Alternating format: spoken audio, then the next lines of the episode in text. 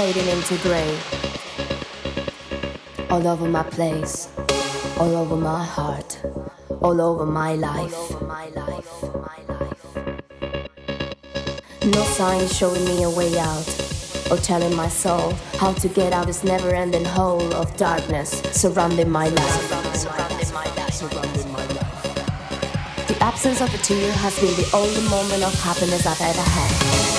Do not believe in me. Unable to see how many things I had to give, even to myself.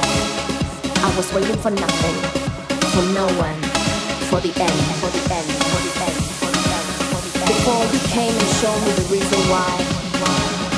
You keep running through rows of bright light and shining stars, riding rows of silver horses. You can sailing through oceans of love, sliding through cascades of rainbows, jolted by sparkling diamonds. You're the reason why the the sun's rising up even when it's dark at night. You're the reason why I think I'm